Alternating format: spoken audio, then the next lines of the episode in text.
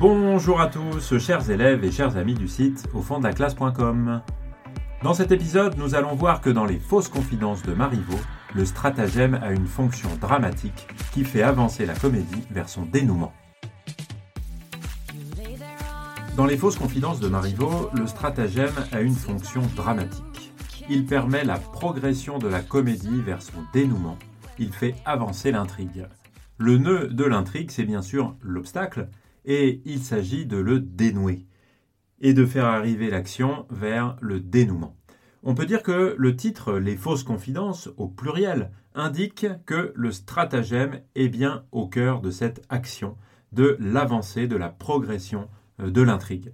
Et la succession des mensonges ou des manœuvres, parce que l'expression de fausses confidences est relativement ouverte, va créer des péripéties dans un climat de tension et de suspense. On peut faire un rapide résumé des stratagèmes et des euh, péripéties de la ligne de l'intrigue et de son lien avec euh, ces fausses confidences. Monsieur Rémy prétend d'abord que Dorante aime Marton. Madame Argante s'appuie sur la menace du procès et promet de l'argent à Marton pour favoriser le mariage de sa fille avec le comte. Dubois, de son côté, manipule Arlequin et Marton pour provoquer des révélations qui bouleversent Araminthe, et Araminte, à son tour, finit par tromper Dorante, à qui elle fait croire qu'elle renonce au procès et accepte d'épouser le comte au moment de l'écriture de la première lettre. On peut donc vraiment dire que cette notion de stratagème et de fausse confidence est vraiment au cœur de l'intrigue et de la progression de l'action. On peut même dire que le spectateur ne peut pas respirer euh, dans cette pièce puisque la quantité de stratagème est énorme et euh, tout ça constitue vraiment le moteur de l'intrigue euh, de la comédie. Alors, un peu plus précisément, il faut euh, identifier trois personnages. Trois personnages qui sont vraiment au cœur de ces fausses confidences qui font le titre de la pièce, chacun pour faire avancer ses intérêts. D'abord, Monsieur Rémy. on en a parlé il y a une seconde. Monsieur Rémy fait croire à Marton que Dorante l'aime et qu'il abandonne pour elle la possibilité d'un mariage avantageux avec quelqu'un d'autre. Dorante, lui, ne dément pas cette information, car cet amour lui sert de couverture auprès d'Araminte. Araminte, de son côté, peu à peu renforcée dans sa conviction d'aimer Dorante, se met elle-même à jouer avec la vérité. Et en particulier à la scène 16 de l'acte 2, Araminte est prise en flagrant délit de mensonge par Dubois, puisqu'elle prétend que Dorante ne lui a rien dit lors de l'épisode de la lettre dictée, ce qui est faux. Et Dubois, lui, est au cœur euh, évidemment de l'intrigue, puisque c'est lui qui la mène euh, au, plus, au plus haut point, euh, en faisant ce qu'on pourrait appeler des vraies fausses confidences, c'est-à-dire des vérités qui sont subtilement arrangées et surtout dites au bon moment pour toucher Araminte dans sa sensibilité, dans sa fierté ou euh, dans sa susceptibilité. On peut euh, en citer les plus importantes. À l'acte 1, euh, dans la scène 14. À la scène 14, Dubois révèle à Araminte l'amour de Doronte depuis qu'il l'a aperçu à l'opéra. Il fait vraiment ce qu'on pourrait appeler un petit roman de toute cette histoire, au sujet de la folie qui a pris Dorante pour Araminte. Alors, on ne peut pas vraiment dire que ce soit un mensonge, même si toute l'histoire ici est très enflée, très emphatique, très exagérée. En tout cas, elle est vraiment euh, mise sous la forme d'un roman sentimental euh, très hyperbolique. Mais dans cette scène, Dubois reprend l'idée selon laquelle Dorante refuse un riche mariage en faveur d'Araminte, et ça c'est une pure invention de M. Rémy qui est reprise par Dubois, et on peut bien considérer que pour ce point-là, il s'agit bien d'un mensonge. C'est exactement ce mélange subtil de vérité et de mensonge qui fait tout l'art euh, du valet euh, Dubois, qui est vraiment la vedette des stratagèmes euh, dans cette pièce. Euh, un petit peu plus tard, dans l'acte 2, à la scène 12, Dubois mêle aussi la vérité et l'invention totale. Euh, ce qui est vrai dans ce que dit Dubois dans cette scène, c'est l'intention de M. Rémy de marier Dorante à Marton. Ce qui est vrai aussi, c'est que Dorante est l'auteur du portrait. Mais en revanche, Dubois dit aussi quelque chose de faux.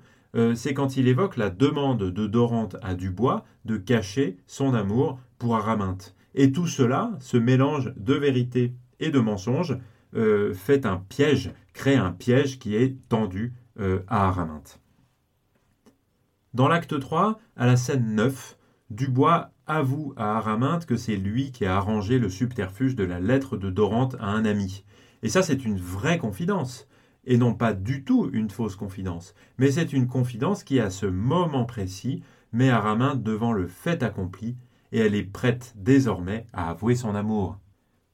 Au fond, ce mélange subtil de vraies confidences, de fausses confidences et de vérités arrangées permet la révélation des sentiments des personnages. Et c'est cela qui fait avancer euh, l'intrigue, qui fait avancer l'action de la comédie vers son dénouement. C'est la révélation, peu à peu, des vrais sentiments des personnages. Si on était dans une comédie de Molière, ça serait bien différent, parce que dans une comédie de Molière, l'amour est contrarié par quelqu'un d'autre qui n'est pas dans le couple amoureux.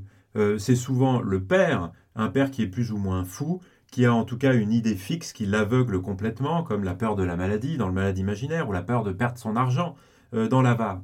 Ici, dans les fausses confidences, chez Marivaux donc, l'amour est son propre rival, car l'amour est ignoré, il est nié, et il se trouve dans une situation où cet amour, il est incertain, il est timide, et donc il doit cheminer peu à peu dans l'âme des personnages tout au long de la pièce jusqu'à la révélation finale. Et dans les fausses confidences, cette révélation se fait progressivement, poussée précisément par ces fausses confidences.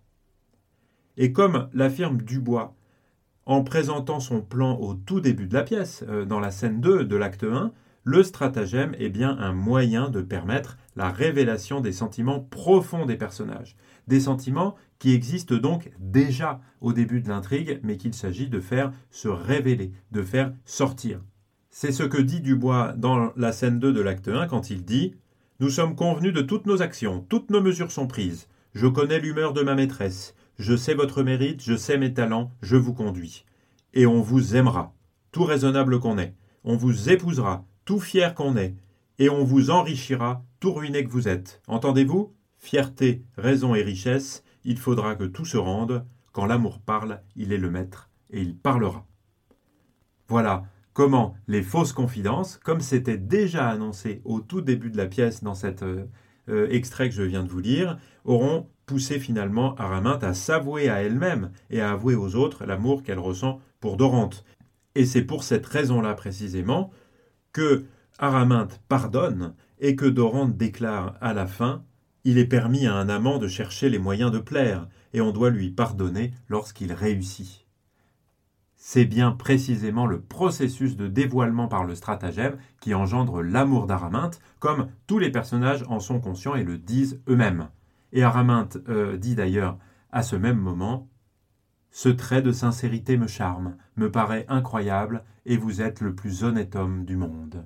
Tout le stratagème, toutes les fausses confidences se trouvent ici justifiées par la réussite du projet qui n'avait finalement pour but, en faisant avancer l'action dramatique jusqu'à son dénouement, de révéler euh, les vrais sentiments des personnages et en particulier l'amour d'Araminte euh, pour Dorante. Voilà en tout cas ce que je souhaitais partager avec vous sur le rôle dramatique du stratagème qui permet la progression de la comédie dans son dénouement et qui fait avancer l'intrigue jusqu'au bout. Vous pouvez retrouver un certain nombre de choses sur le site au fond de la classe.com. Je vous dis merci beaucoup de m'avoir écouté et à très bientôt. Ciao ciao